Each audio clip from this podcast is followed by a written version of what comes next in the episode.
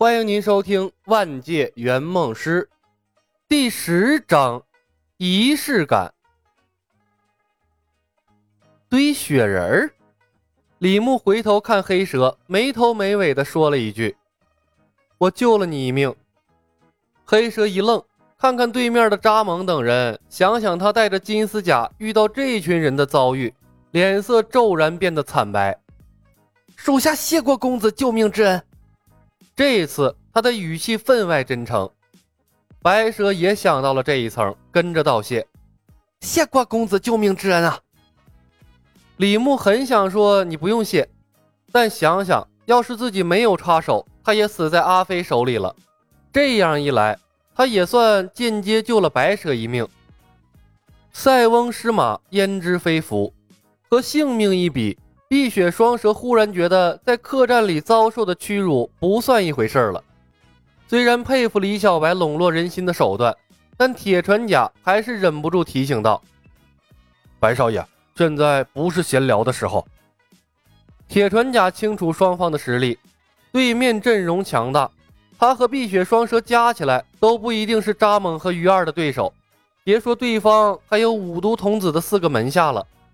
而且自家的队伍中还有两个随时可能扯后腿或者反水的碧血双蛇，内忧外患，铁川甲从没遇到过如此艰难的困境，他紧张的无以复加，生怕醉酒的李寻欢出什么差错，毕竟是他坚持没有叫醒李寻欢的。李小白的剑法再妖异，又能对付几个人呢？偏偏这时候。李小白还在和碧血双蛇讨论救命之恩的话题，铁船甲心好累。碧血双蛇，那他们要是能把救命之恩放在心上，就不会被人叫做碧血双蛇了。江湖中向来只有起错的名字，没有叫错的外号。真不知道这李小白是心大还是有恃无恐。哼，呃，铁叔说的对，天寒地冻的，的确不太适合跟他们墨迹。还是解决了他们，早些赶路比较好。李牧笑了笑，说道：“与此同时，于二先生也说道：‘扎总镖头，未免夜长梦多，及早拿到金丝甲才是正理。’”说话的同时，他扬手一镖，一道寒芒向李小白飞来。于二先生擅长轻功和暗器，显然他也不是一个讲江湖规矩的人。飞镖打出的时候。作为一个本质上的普通人，李牧压根儿没反应过来，眼瞅着他就要被飞镖击中，黑蛇突然斜身扑了过来，挡在了李牧身前。噗的一声，飞镖颤巍巍的插在了黑蛇的肩膀上。冰天雪地里，李牧吓出了一身的冷汗，暗道了一声好险，然后飞快的举起青莲剑，挥剑下劈。对面。正准备射出第二镖的于二先生不受控制的飞奔而来，这不愧是神行无影啊，轻功就是好。一道黑影从雪地上划过，李牧眼前一花，于二先生已然跪在了李牧的身前，双手高举接下了他的剑锋。扎总镖头和四个童子紧随其后，一路狂奔而来。几个人保持同样的姿势，在雪地里摆出了整齐的三角队形。本已准备出手的铁船甲见到这一幕，顿时愣在了原地，神情骇然。百分百被空手接白刃，从来不叫人失望。人数越多越震撼。妖术，果然是妖术！于二先生五官扭曲，因为惊恐，声音都变形了。李牧神情肃穆，保持着挥剑的姿势，认真的反省。方才。于二先生结结实实的给他上了一课：反派死于话多，正派死于装波。怎么就把这行走江湖的第一准则忘了呢？飘了呀！打败了诸葛雷和碧血双蛇几个龙套，怎么就飘了呢？太不应该了！若不是提前参悟了金盾的奥秘，雇佣了碧血双蛇，这圆梦师的生涯已经终结在于二先生的一只飞镖之下了。虽然拥有两项神技，但他终究是凡人之躯，受伤了会流血，击中了要害也会死啊！必须谨慎再谨慎才行，江湖险恶呀！又搞定了。铁船甲看着齐刷刷跪在李牧面前的等边三角形，挠了挠乱糟糟的头发，这到底是什么见鬼的武功啊？这是没有人数上限吗？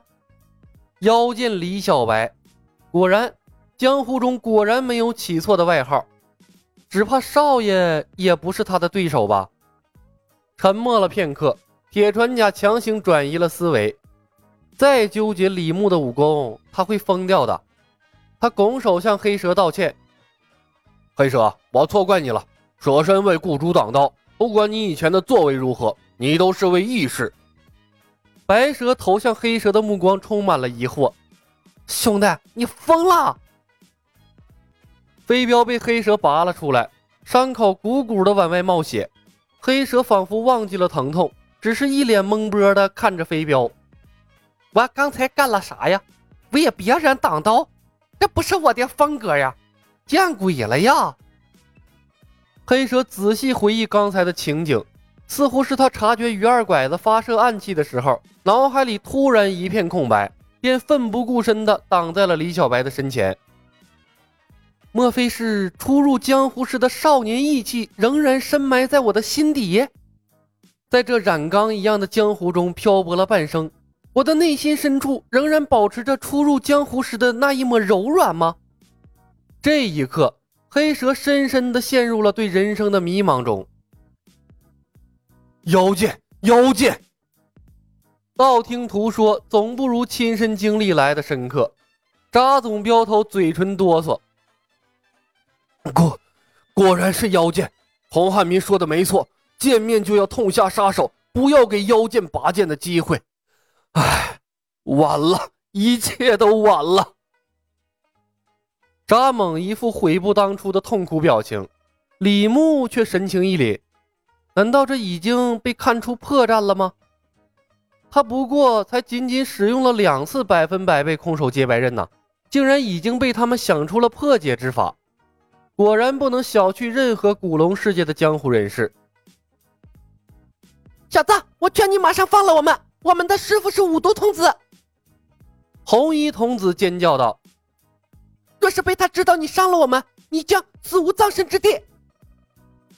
敢伤我们分毫，师傅不会放过你的。”绿衣童子恶狠狠地说道：“师傅毒物无数，杀人于无形，伤了我们，你将永远活在噩梦中。”黑衣童子威胁道：“放了我们和扎总镖头。”我们可以既往不咎。黄衣童子道：“白蛇杀了那四个白痴。”李牧不耐烦的说道：“他脑海里完全是百分百被空手接白刃被破解的纷乱念头，哪有心思听几个丑八怪呱噪？若说小李飞刀的世界中有谁上了李牧的必杀名单的话，五毒童子一定是榜首。那家伙下毒的手段太膈应人了。”他没有李寻欢的江湖经验和毅力，没精力跟五毒童子斗智斗勇，所以呀，早早除掉他才是最好的选择。至于收了几个童子当护卫，凭这几个家伙的长相和邪恶声望值啊，估计再没希望撮合李寻欢和唐若幽了。做人那是要有底线的，他又不是收破烂的，而放了这群家伙，指不定在背后捅出什么幺蛾子。不如杀了，一了百了。白少侠，五毒童子在江湖中有着赫赫凶名，几乎没有败绩。您是不是再斟酌一下？白蛇犹豫。不用。李牧看了他一眼，一身正气。我们身为江湖儿女，江湖便是我们的家，我们有义务整肃江湖上的不良风气，干掉江湖上那些歪门邪道，还江湖一个朗朗乾坤。可是，白蛇还想劝说。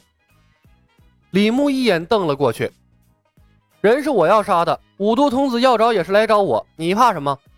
我从来不知道碧血双蛇里的白蛇竟然这么怂啊！怂！白蛇额头青筋一跳，苍啷一声抽出了宝剑，几步就来到了四个童子身前。诸位，对不起了。说完，手起剑落。四个童子带着不敢置信的表情扑街。不得不说，白蛇的剑法才是真正的剑法，有够利索。李小白感慨：这果然有了护卫之后，善后的事情好处理多了，要不然他又被牵制住了。刹那间，一大堆蝎子、蜈蚣等毒虫从童子的身体内蜂拥而出，大口大口的吞食童子喉咙流出来的血液。这是反噬？李牧出神的凝视着那一堆毒虫，若有所思。白少爷，有什么问题吗？铁船甲问道。他倒不认为杀掉四个童子有什么过错，但李小白的表情却让他紧张起来。老铁，你不觉得奇怪吗？现在是冬天呢，这些虫子是咋活下来的？李牧收回了目光，问道。铁船甲张了张嘴，没说出话来。果然呢，还是做个沉默的人比较好。白蛇提着滴血的宝剑，默默站回了李牧的身边。打断了他关于物种进化论的思考。少爷，扎猛和鱼二拐子要杀掉吗？白蛇的凶性被激发了出来，满脑子都是一不做二不休，把所有人都干掉、斩草除根的念头。白蛇，你敢！受制于人，连反抗都做不到。鱼二先生一脸的惊恐。我有什么不敢的？五毒童子的门下我都杀了。白蛇狞笑，江山易改，本性难移。他虽然暂时屈服于李牧，但他从不是什么善茬呀。等一下，他们不同意我的条件再杀。李牧阻止了白蛇，然后从怀里掏出了两锭银子，看着剑下的于二先生，笑着说道：“于二先生，扎总镖头，我这里有几两银钱。”想要雇佣你们做我三个月的护卫，以此换取你们的活命机会，你们可愿意吗？铁船甲瞠目结舌，这啥玩意儿啊？又来！于二先生一脸懵波，这是啥套路啊？他看了眼李牧虎视眈眈的白蛇，犹豫了片刻，说话算话。碧血双蛇就是例子。谈判过程中。成功的案例总能给人带去信心，也省了李牧好多口舌。我愿意。四个童子的遭遇就在眼前，在尊严和生存之间，于二先生很没尊严的选择了后者。于二先生同意了。扎总镖头，你呢？李牧看向了扎猛。扎蒙脸上的肌肉不自主的抽搐了几下，咬牙道。我也愿意接受雇佣期间不得逃跑，不得有任何伤害雇主的行为和言辞。你们必须忠诚地执行雇主交给你们的每一项任务。当雇主遇到危险的时候，你们将时刻准备为雇主挡刀，哪怕付出了生命的危险也在所不惜。这几项条件，你们可以答应吗？二次签约，李牧俨然成了熟练工，他的语气不紧不慢。像主持婚礼的牧师，又像是主持骑士加冕仪式的教皇，神色虔诚，表情肃穆。这货是个神经病吧？等我恢复了自由，就把你弄死。于二先生瞪大了眼睛，闷声道：“愿意。”扎猛不情愿的道：“我也愿意。”心甘情愿。李牧再次确认：“心甘情愿。”为了活命，扎猛和于二先生脸皮彻底不要了。一旁处理好了伤势的黑蛇看着似曾相识的一幕，冷汗刹那间湿透了后背。他看着李牧的背影，仿佛明白了什么，一时间脸色煞白，身体止不住的颤抖。但他硬是绷紧了嘴唇，没敢让自己发出丝毫的声音。本集已经播讲完毕，感谢您的收听。喜欢的朋友们，点点关注，点点订阅呗，谢谢了。